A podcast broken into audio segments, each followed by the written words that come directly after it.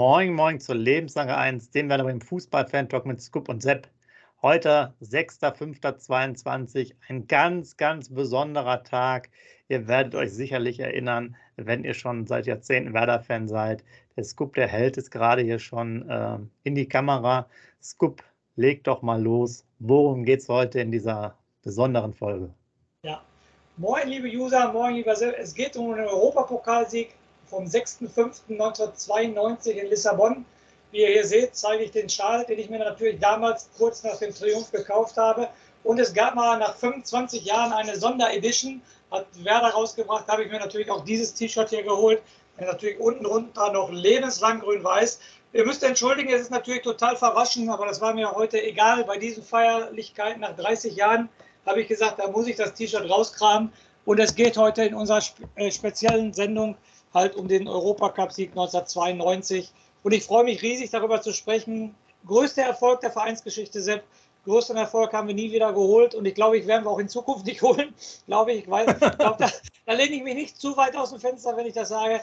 Also ein Glücksmoment, ich weiß noch genau, wo ich damals war, aber darauf gehen wir ja gleich alles ein, Sepp. Der größte Erfolg der Vereinsgeschichte und wenn ich darüber nachdenke, kriege ich immer noch Gänsehaut, obwohl es 30 Jahre her ist. Ja, äh, gebe ich dir vollkommen recht und deswegen machen wir ja auch dieses, äh, diese besondere Sendung, ähm, dass so ein Triumph, der einzige Sieg auch äh, im europäischen Wettbewerb von Werder Bremen, äh, natürlich überragend das Ganze, äh, damals zur glorreichen Zeit der 90er. Ähm, viele von euch ähm, haben das sicherlich schon gesehen, das Spiel damals, äh, manche vielleicht noch nicht. Es gibt natürlich auch mal die Möglichkeiten in der Historie, sich das alles nochmal in Ruhe anzuschauen. Aber die, äh, die Sendung heute dient quasi dazu, euch so ein bisschen mal durch die einzelnen Runden zu führen, äh, sodass ihr so ein richtiges Fieber nochmal bekommt auf das damalige Highlight. Und ähm, ich muss sagen, ähm, ja, sensationell, sensationell, dass man es damals geschafft hat, diesen wunderbaren Pokal den es da noch gab, äh, ja, nach Hause zu bringen. Ja. Eins muss ich schon mal vorweggreifen, weil es der größte europäische Erfolg war. Wir waren ja nochmal in meinem europäischen Finale. Das will ich nur mal ganz kurz. Das Negative, aber wirklich das Negative, dann geht es ja nur noch positiv. 2009 war ich ja auch live im Stadion in Istanbul beim Finale gegen Schachtor Donetsk, was wir ja leider 2-1 nach Verlängerung verloren haben. Da hätten wir den zweiten europäischen Sieg gehabt, aber da verliert man leider gegen Schachtor Donetsk. Ähm, weil Diego gesperrt war, Hugo Almeida gesperrt war. Das war 2009. Auch in, gegen Hamburg haben wir uns durchgesetzt mit der Papierkugel. Das war das Halbfinal-Rückspiel. Und da wollte ich nur mal sagen, fast hätten wir einen zweiten Triumph gehabt, aber hat leider nicht gepasst. Und deshalb jetzt aber nur 92 Sepp. Und ich war 16 Jahre Sepp. Wie alt warst du denn 1992? 92, 12. 12, guck mal, ich war 16, trennen uns vier Jahre. Aber ähm, hast du denn noch Erinnerungen? Jetzt schon mal vorab, hast du irgendwelche Erinnerungen daran? Ja, ich habe es auf jeden Fall schon gesehen, das Spiel. Ähm, mit Erinnerung ist immer so ein, so ein Thema bei mir. Manche Sachen, die brücken langsam. Aber äh, ich weiß auch noch, dass ich es natürlich vom Fernseher gesehen habe in dem Stadion. Ähm, damals war es ja mit wenig Zuschauern, wir kommen ja später nochmal dazu, gefüllt war, ein riesiges Stadion, ganz wenig Zuschauer. Und äh, ja, es war auf jeden Fall cool. Wir sind ja vorher auch noch Pokalsieger geworden, also ein Jahr zuvor, sonst wären wir jetzt ja nicht dann im äh, im Wettbewerb drin. Das war ja damals alles noch geordnet, muss man sagen. Es gab halt einen Landesmeisterpokal, es gab einen Pokalsiegerpokal und der Rest hat UEFA Cup gespielt und nicht alles so ein Kuddelmuddel, dass ja jeder überall spielen darf und die alle noch dann weiterkommen, nur weil die irgendwann mal in der Champions League waren, sondern ein sauberes System. Wunderbar. Ich muss das ein bisschen hier noch ausholen. Ihr kennt das vielleicht noch von früher. Ihr habt jetzt schon das Alter mal gehört. Ähm, ich weiß auch noch, dass man die ganzen Sachen früher bei ARD und ZDF auch so die Erstrunden-Matches sehen konnte, teilweise mit UEFA Cup und so. Also drei, vier Spieler äh, am Stück quasi nach der Schule gesehen und ähm, das wurde richtig noch aufgearbeitet. Ich kann mich noch an so Sachen erinnern, da hat dann, jetzt in diesem Fall war es, glaube ich, nicht Werder, irgendeine andere Mannschaft dann gespielt gegen irgendeine isländische Mannschaft. Da haben die erstmal eine halbe Stunde lang über, über Island dann gesprochen und über den, äh, die Stadt und so weiter. Also nicht äh, nur Werbung und irgendwelche unsinnigen Interviews, sondern da wusstest du richtig was Bescheid. Das war Erdkunde quasi vom Allerfeinsten, wenn du Fußball früher geguckt hast. Äh, war immer ganz interessant. Also war super. Ich will da noch mal Stellung zu nehmen, was du gerade gesagt hast. Durch den Pokalsieg sind wir erst da reingekommen. Und da ja Werder gerade in der zweiten Liga äh, spielt, möchte ich mal so aus meiner Erinnerung, meiner Jugendzeit sozusagen ähm, euch erzählen. Also es fing echt damit an, dass wir damals drei Jahre hintereinander im DFB-Pokalfinale in Berlin waren. Es fing, äh, es fing noch, noch anders an. 1988 sind wir deutscher Meister geworden, hat keiner mit gerechnet, mit damals der besten Abwehr, mit 21 Gegentoren, mit Oliver Reck im Tor. Dann 89, erstes Pokalfinale in Berlin, 4-1 gegen Borussia Dortmund verloren.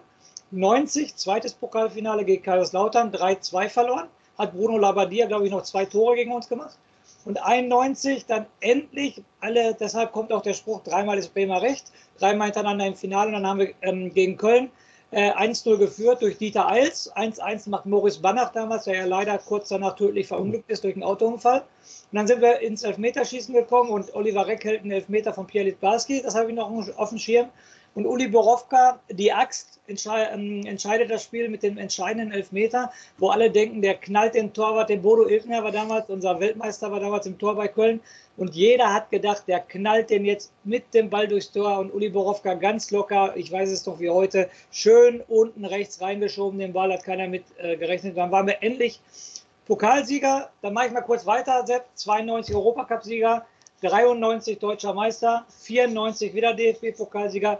95 Vizemeister, also das waren schon geile Zeiten. Ne? Also für die jüngeren User von uns, Jungs, guckt euch da in der Historie, also wir waren schon in den 80, 90er Jahren kaum zu schlagen. Sogar Bayern München hat riesen Respekt vor uns gehabt in der Zeit. ja, in der Zeit hast du recht. Deswegen können wir aufgrund des Alters ja auch so weit zurückkehren. Äh, und dann schwer, mein Gott, was waren das noch für Begegnungen? Ähm, damals, mit wem du alles noch gespielt hast, du hast es, du hast es erwähnt war wirklich eine, ja, eine geile Zeit auch. Ne? Es hat auch richtig Spaß gemacht im Fußball. Es ging dann auch in den Mitte der 90er Jahre auch so richtig äh, nach und nach los, dass die Stadien immer voller äh, wurden. So Ende der 80er, Anfang der 90er war es ja teilweise noch sehr äh, leer bei manchen Spielen. Ähm, du wirst dann nachher auch nochmal von deinen eigenen Erlebnissen berichten. Wenn ihr euch da die alten Spiele anguckt, da spielt der Werder auch teilweise zu Hause irgendwelche äh, Europapokalspiele vor 10.000 Zuschauern oder vor 15. Also, aber gut, wisst ihr ja alle, die ein bisschen älter seid, es gab ja auch sowas wie ähm, Stehplätze ohne Dach, ja. Nicht nur im Fußballmanager, sondern auch in der Realität. Da hat es nämlich ganz schön geregnet und dann wurde man ordentlich nass. Und ja, waren sicherlich alles andere Zeiten und wir wollen deswegen ja den, den Blick zurückführen. Ähm, und ich möchte gerne, äh, bevor wir jetzt äh, das chronologisch aufarbeiten, da du so schön angefangen hast und ich jetzt sozusagen ein bisschen die Gegenpartei äh, Monaco als Monaco quasi bespreche, äh, muss ich auch sagen, das habe ich mir auch nochmal angeschaut, die waren zu der Zeit auch äh, immer sehr gut dabei, hatten auch schon Arsene Wenger seit einigen Jahren als Trainer. Da muss ich mal kurz auf meinen Zettel äh, schauen. Der ist nämlich, ähm, der war von 1987 bis 1994 Trainer in Monaco, also relativ lang, nachher auch nochmal äh, in Arsenal, ich glaube über zehn Jahre und ist französischer Meister in der Saison 87, 88 geworden. Das mal so als grundsätzliche Information. Und zu der Zeit war halt immer ein heißes Duell äh, mit Marseille. Deswegen ähm, für die, euch schon mal die Information. Ähm, wie sind die da hingekommen? Die haben im Pokalfinale 90, 91, also das Pendant zum, zu Werder quasi, gegen Marseille 1 zu 0 damals gewonnen und kamen quasi so in den Europapokal der Pokalsieger rein. Okay. So. Von daher sind wir jetzt äh, dabei. Ich mache einfach direkt mal weiter. AS Monaco wie gesagt, unser, äh, unser Gegner quasi in der, äh, im Finale. Aber wie, wie ist man damals zu einem Finale gekommen? Und ähm, wir werden nachher das Finale wirklich dann etwas ausführlicher besprechen. Aber fangen wir mal mit der ersten Runde an. Ich erzähle ein bisschen was zu Monaco, das Cup als äh, absoluter Experte mit Schal und T-Shirt dann äh, noch viel mehr über die Werder-Spiele, denn die Spiele äh, von Monaco interessieren euch hier wahrscheinlich nur erstmal am Rande. Was ich aber sagen will, Mon äh, Monaco auf jeden Fall in äh, einer guten, äh, guten Phase, ist, ist insgesamt vielleicht nochmal zum Anfang achtmal äh, französischer Meister, fünfmal Pokalsieger, einmal Ligapokalsieger und zweimal Superpokalsieger in Frankreich. Äh, haben es halt nicht geschafft, weil sie gegen uns verloren haben. Äh, sozusagen mal europäischen Pokal zu holen, aber also auch eine Mannschaft, die über die Jahre einige Erfolge gemacht hat. War übrigens 1991 der letzte Pokalsieg für die Franzosen. Danach äh, gab es halt nicht mehr. Das Ganze fing damals an, äh, erste Runde, noch mit, ähm, ja, mit Hin- und Rückspiel. Habe gesagt, noch klar, es gab gar nicht mehr, es gab ja gar nicht solche Sachen wie jetzt in der Champions League in diesen Gruppenphasen, also der K.O., so wie es sein muss. Und genau. ich habe jetzt sogar noch ein paar Zuschauerzahlen. Also die erste, das erste Match war gegen Swansea City. Und da haben sie gespielt, äh, erst auswärts, haben da 2-1 gewonnen vor knapp 7000 Zuschauern. Und zu Hause haben sie da 8 zu 0 sogar gewonnen. Ähm, vor auch so knapp 7000 Zuschauern. Swansea City, die sich äh, auskennen aktuell in der zweiten Liga in England. Und ähm, ja, vom Namen her hat man sie sicherlich gehört, sind jetzt aber, was jetzt Erfolge angeht, auch nicht wirklich so äh, sehr bekannt. Von daher ähm, das erstmal so als Auftakt. Da würde ich direkt den Ball mal rübergeben zu dir. Erster Gegner von Werder. Ich bin schon mal gespannt. Ich muss jetzt schon lachen. Ich muss jetzt schon lachen, weil du ja gerade die Zuschauerzahlen angesprochen hast. Du hast ja gesprochen, da waren damals im Europapokal 10.000 bis 15.000. Da hast du aber ganz schön daneben gelegen. Aber das sage ich dir gleich. Also erste Runde für Werder war beim rumänischen Pokalsieger FC Bakau. Da haben wir das Hinspiel, ich muss natürlich auch einiges vom Zettel ablesen, weil ich mir nicht alles merken kann. Da haben wir das Hinspiel vor 3000 Zuschauern in Rumänien mit 6 zu 0 gewonnen. Die Torschützen habe ich natürlich auch. Kiwi Rufa mit einem lupenreinen Hattrick, 9. Minute, 12. Minute und 31. Minute. Dann ähm, war Rune Bratzett in der 63. das 4-0, Mirko Votava in der 78. das 5-0 und Frank Neubert in der 80. Minute das 6-0. Somit sind wir dann mit einem guten Polster zurück nach Bremen gefahren. Und äh, das haben wahrscheinlich auch die Zuschauer gedacht, weil ich habe bei mir 27 Ausrufezeichen dahinter gemacht. Beim Rückspiel in Bremen Sepp, waren 3021 Zuschauer. 3021, also mit deinen 10.000, 15.000 hast du knapp daneben gelegen. Da, das ist krass, da waren ja bei den, bei den beiden äh, Spielen, selbst bei den Monegassen, dann mit 7.000 ja das Doppelte schon. Ja. Hätte ich jetzt nicht gedacht, dass so wenig da waren, ich, aber gut. Ich auch Hat nicht. Vielleicht noch nicht gezogen und äh, Wahrscheinlich war es schöner auf Sky, in Anführungsstrichen, das zu gucken im Fernsehen. Genau. Also ich genau. habe auch, ich musste so lachen, wie gesagt, ich könnte euch das gerne zeigen. Ich habe hier 27 Ausrufezeichen dahinter gemacht. 3021 Zuschauer im Bremer Weserstadion bei einem Europapokalabend. Das, das Spiel ging 5-0 aus. Auch haben ganz schnell für klare Verhältnisse gesorgt. 1-0 Stefan Kohn nach 6 Minuten, 2-0 Dieter Eils nach 9 Minuten, 3-0 Stefan Kohn nach 17 Minuten, 4-0 äh, macht wieder Rune Bratzett nach, nach 60 Minuten und 5-0 Marco Bode nach 71 Minuten. Somit also insgesamt vor 6000 Zuschauern, wenn man beide Runden zusammenzählt, und 11 zu 0 Tore für Werder, hatte Werder dann die erste Runde überstanden. Aber ähm, Respekt, ohne Bratzett schießt jedes Spiel ein Tor, ne? Als ja. Libero. Ja, nicht schlecht. Hätte jetzt ne? gar nicht gedacht. Ja. ja. Also man merkt schon so ein bisschen so die Auftaktgegner, ähm, ja, durchaus machbar für, für beide Mannschaften, hätte ich jetzt gesagt. Jetzt komme ich aber zu einer Mannschaft auf Seiten von Monaco. Das war jetzt schon das, oder es ist jetzt das Achtelfinale schon, also erste Runde Achtelfinale. Hier geht es ratzfatz, ja.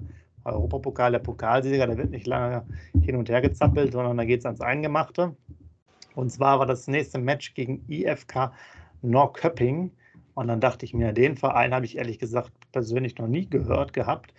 Aber muss man sagen, äh, die spielen auch aktuell noch in der ersten schwedischen Liga und sind sage und schreibe 13-facher schwedischer Meister, sechsfacher schwedischer Pokalsieger. Also äh, schwedische Meisterschaft, äh, letzte von 2015 und davor in den 80ern und halt 60er Jahren. Aber da merkt man schon äh, interessante Mannschaften, die es damals äh, gab. Da wurde auch erst auswärts wieder gespielt. Da habe ich dann ähnliche Zuschauerzahlen. Ich runde die immer so ein bisschen auf, wie du. Knappe 4.500, 5.000 Zuschauer in Schweden. Und mhm. da hat äh, Monaco 2 zu 1 gewonnen. Und dann das Rückspiel zu Hause vor knapp 4.000 Zuschauern. Äh, gut, aus Swansea City kommen wahrscheinlich mehr rübergekommen. Ähm, äh, dann äh, nach, äh, nach Frankreich als vielleicht aus Schweden. Und da haben sie 0-0 gespielt. Also haben sich eigentlich nur durch das Auswärts, ähm, den Auswärtssieg quasi gerettet. Damals natürlich ja noch die, ähm, die Regel, dass Auswärtstore mehr zählen, ist ja seit dieser Saison abgeschafft. Denkt auch noch daran, damals, man konnte den Ball zum Torhüter zurückspielen. Ja? Also hast immer Einwurf gemacht, zum Torhüter zurückgespielt, der hat zu dir gespielt, du wieder zum Torhüter. So ging das die ganze Zeit. Eine komische Regel damals, aber äh, wer da auch nochmal gespielt hat, selber, der, der weiß es noch. Also so ging es äh, mit wenig Zuschauern quasi dann Richtung Viertelfinale schon. Das Achtelfinale hat ja dann Monaco äh, bravourös sozusagen überstanden. Sehr interessant jetzt noch als Anekdote. Beides mal auswärts 2 zu 1 gewonnen. Zu Hause noch kein Gegentor. Mhm. Okay.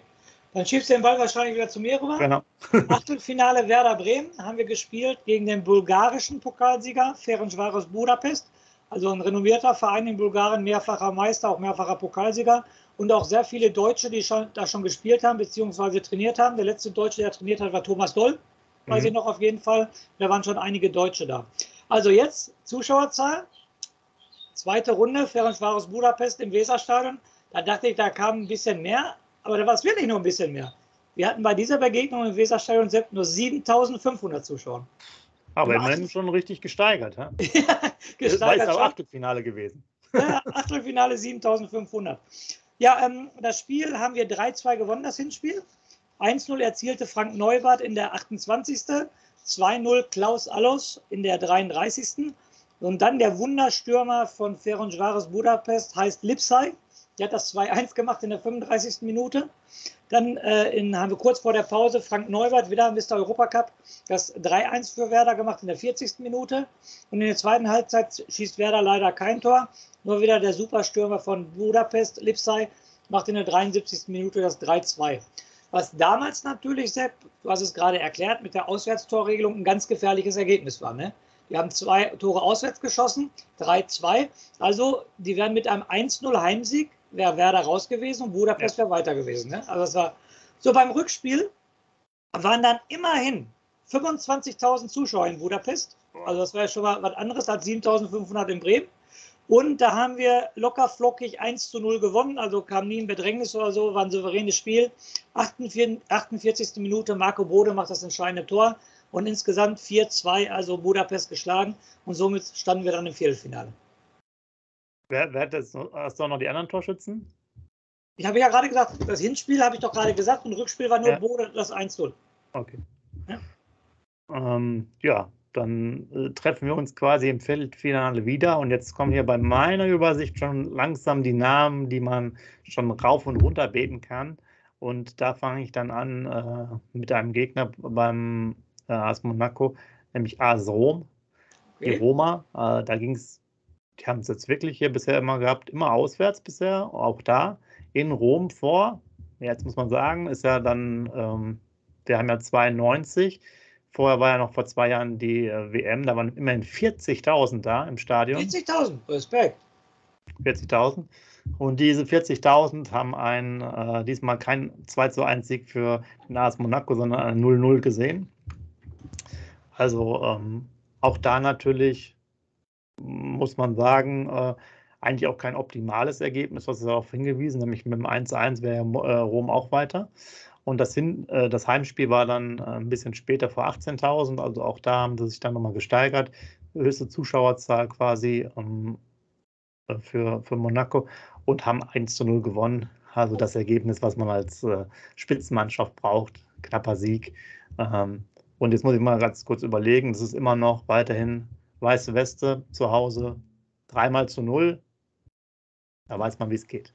Nicht schlecht. Also auch gerade die Zuschauerzahlen, dass in Monaco 18.000 waren, weil genau. wenn ich mich so daran zurückerinnere, wenn man früher als Kind oder Jugendlicher Übertragungen aus Monaco gesehen hat, da sprach man immer so von 10.000 bis 12.000, wenn das, was ich in Erinnerung habe, weil die auch nur so ein kleines Stadion hatten. Ich glaube, mit 18.000 war das Stadion schon fast ausverkauft. Die hatten ein ganz kleines Stadion auf jeden Fall ich. Genau, ich, ich weiß jetzt gerade nicht die Kapazität von damals, aber ich bin beides, dürfte nicht viel mehr als mittlere 20er äh, genau.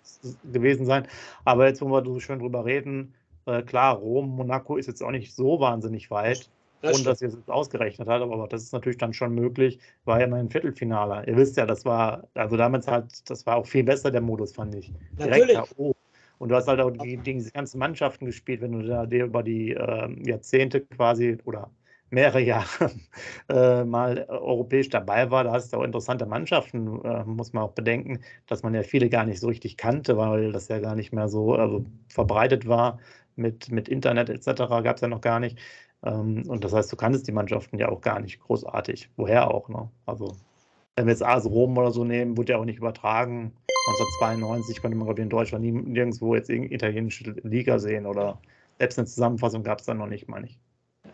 Und Ende 80er Jahre, Anfang 90er Jahre, ähm, AS Rom war echt ein Top-Verein in Italien. Da hat ja auch unser Rudi gespielt. Ne? Rudi Füller hat ja jahrelang genau. in AS Rom gespielt. Und zu der Zeit war ja natürlich auch AS Rom richtig ähm, ähm, erfolgreich. Also war schon klar, dass 40.000 in Rom im Stadion war. Das war schon eine gute Sache, gute Anekdote, definitiv. Ja. ja Und muss, äh, wo du ihn ansprichst, er hat auch gespielt, der Rudi Füller. Ja, ja, da war er noch in AS Rom, weil er ist nämlich ja. 93, zwei Jahre später, war er ja der erste Gewinner der Champions League mit Olympique Marseille, was du gerade angesprochen hast, im Münchner Olympiastadion. Äh, da hat er gewonnen mit Olympique Marseille 1993. Ah, dass, dass er da noch bei AS Rom war, cool. Okay. Und zwar mit äh, Ruggero Rizzitelli, vom Namen ja. her sagt mir das auch noch was. Ist äh, nachher nach Bayern gegangen. Und, und, wo wir jetzt gerade darüber reden, ein bisschen ja, ausholen, auch äh, Ike Hessler hat auch gespielt. Bei AS Rom. Geil. Guck mal, zwei Weltmeister, die bei AS Rom gespielt haben. Überragend gut. Genau. Also man sieht das, so passt es ja, genau. Sehr, sehr spannende äh, Geschehnisse. Ja. ja. Von daher geht jetzt der Ball wieder rüber äh, zu den Weltmeistern von Werder Bremen. genau, richtig. Das Viertelfinale war dann ein äh, ganz geiles Ding. Die Bremen haben schon die Hände über den Kopf zusammengeschlagen. Es wurde uns zugelost Galatasaray Istanbul. Und warum haben die Bremer die Hände über den Kopf zusammengeschlagen? Weil sie halt vom Auswärtsspiel im Weserstadion Respekt hatten. Ich habe dir gerade gesagt, erste Runde 3000 Zuschauer, zweite Runde 7500 Zuschauer. Ne? Und ähm, ich kann mich noch genau daran erinnern an, an das Spiel.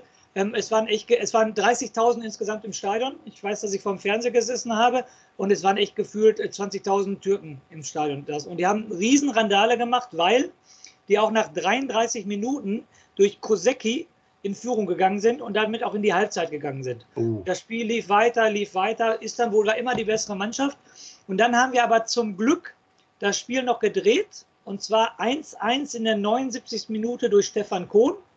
Und jetzt kommt ein überragender Spieler von Werder Bremen, der, glaube ich, nie viele Einsätze hat, aber einen richtig großen Anteil hat an das Weiterkommen im Viertelfinale.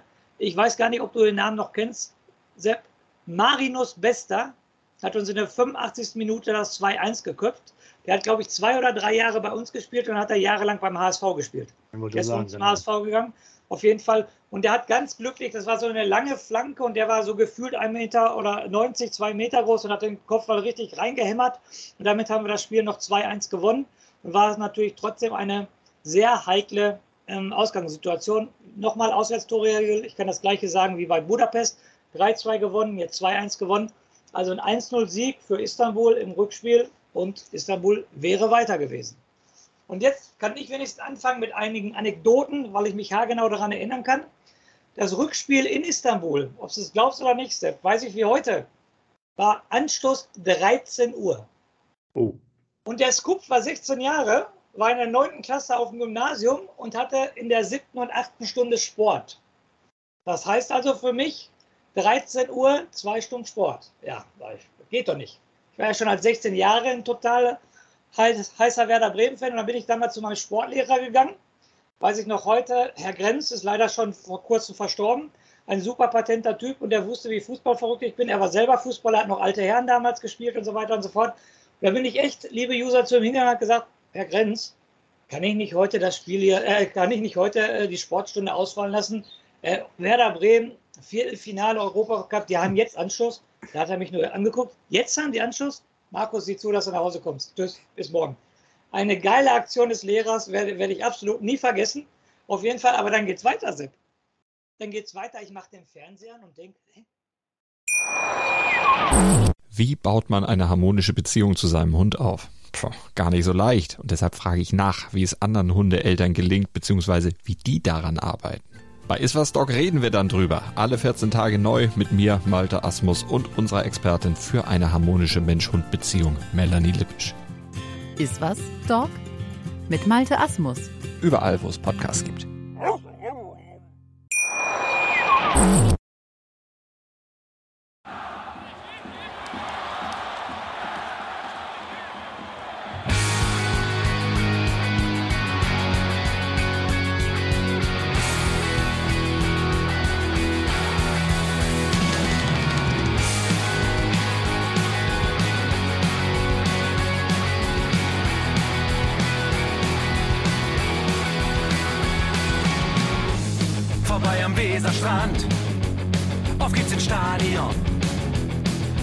Werder sehen. Heute gilt alle grün. Werder Schal, Bremer Bier, die Ostkurve vibriert. Das wir auf dem Trikot. Werder, wir stehen hinter dir. Werder Bremen, ein Leben lang grün-weiß. Ja, wir sind Werder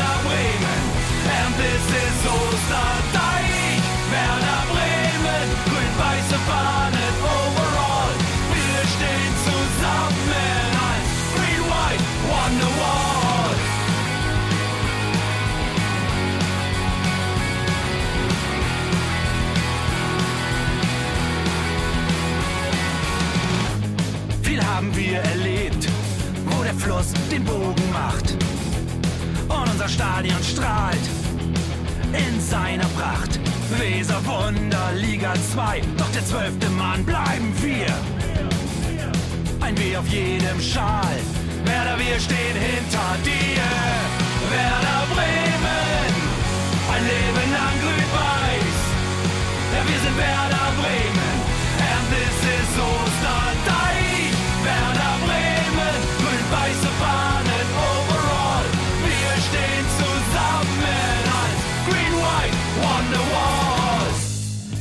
Die Weser fließt, weht ein besonderer Wind durch unser Haus. Egal ob jung, ob alt, wir stehen zu Werder Bremen und das hört nie auf. Meisterschaften und Pokal, das Double 2004. Auf geht's zu neuen Wundern. Werder, wir stehen hinter dir. Werder Bremen, ein Leben lang grün-weiß. Ja, wir sind Werder Bremen, and this